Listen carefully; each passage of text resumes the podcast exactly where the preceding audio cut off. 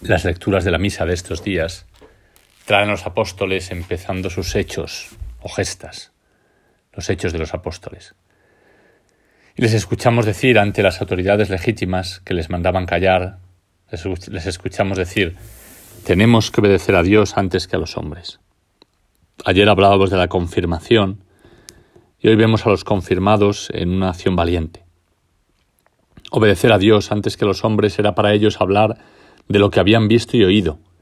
¿Y qué habían visto y oído? El resucitado.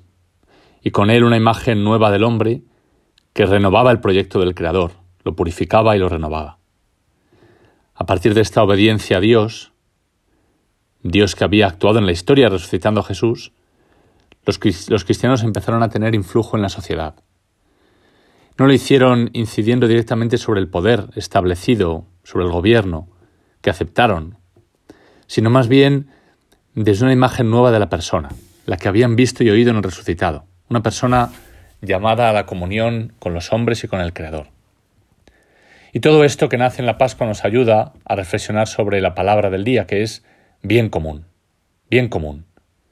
Esto significa no solo aquellos bienes que nos ayudan a muchos individuos separados a conseguir nuestra felicidad, por así decir, no son bienes que ayudan a muchos, pero separados, sino que son bienes que sirven a la comunión. El bien común significa que nuestra comunión misma, el hecho de poder estar juntos, es un bien. Son bienes relacionales. Los cristianos pudieron acoger este concepto de bien común porque entendieron que los hombres compartían un mismo bien, al ser creados por el mismo Padre y al ser llamados todos también a una misma resurrección y vivieron precisamente a la luz de la resurrección este bien común como algo que no se puede alcanzar sin más en este mundo, porque este mundo es un camino hacia la verdadera patria, más allá de la muerte. Pues bien, este tiempo de pandemia plantea varios retos para el bien común. Es un tiempo en que vemos intervenir mucho al Estado, y esto se puede justificar por la situación de emergencia. Pero la Iglesia recuerda a su vez, en el eh, largo plazo, uno de sus principios centrales de bien común, que es la subsidiariedad. Y es un principio que afirma que la sociedad no se edifica desde arriba, desde el Estado, sino desde las personas y sus relaciones. El principio de subsidiariedad dice que el Estado está al servicio de aquello que cada persona y los distintos grupos sociales pueden realizar, y empezando por la célula básica que es la familia, el primer lugar de comunión de los hombres, donde se reciben de otro y donde aprenden a recibirse juntos del Creador. Y este principio de subsidiariedad se deduce precisamente de la frase de los apóstoles, hay que obedecer a Dios antes que a los hombres. Es Dios quien escribe en el corazón de la persona su dignidad única, que es la base a la que sirve luego el Estado y el gobierno. Es Dios el que ha llamado a esa persona a la comunión con los hermanos y con Él. Y por eso la persona tiene un valor sagrado, y este valor es el que permite después que se realice la justicia, las leyes y que se promueva esta dignidad.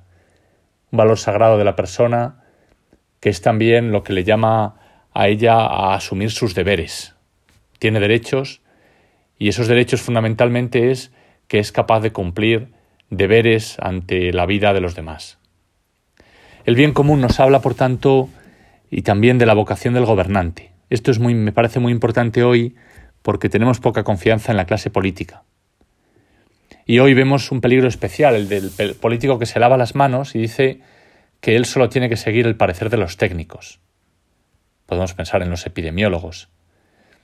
Es verdad que este parecer técnico de la ciencia es importante, pero es necesario no olvidar que las decisiones sobre la sociedad, también en este tiempo difícil, son decisiones que se refieren al bien común y no puede decidirlas el técnico. Porque la ciencia se limita a observar un aspecto de la realidad. Ese es su método y no puede tener una visión de conjunto sobre el bien completo del hombre. Hoy en día vivimos unas ciencias muy fragmentadas, y ninguna de ellas se puede erigir en la que puede decir este es el bien humano. Contribuyen cada una lo que puede, pero hace falta una mirada de conjunto. Por eso es una simplificación pensar que la ciencia tiene las respuestas, sobre todo cuando se trata de un virus nuevo, una situación nueva, en que faltan las condiciones mínimas para llevar a cabo el método experimental propio de la ciencia. Las decisiones de fondo sobre el bien común tienen que estar informadas por el parecer de la ciencia, pero no son decisiones técnicas, ni meramente científicas. Tocan el bien común y por tanto requieren la participación y el debate de todos, porque todos somos responsables de ese bien común, y exigen especialmente una respuesta del gobernante. Por eso la gran cuestión que se abre es la cuestión del bien. ¿Cuál es el bien de la persona y de la sociedad? ¿Cuál es el bien unitario que es capaz de acomunar los distintos puntos de vista de las ciencias, la psicología, la sociología, la medicina, la economía? Esta es la mirada que puede promover el bien común. Obedecer a Dios antes que a los hombres.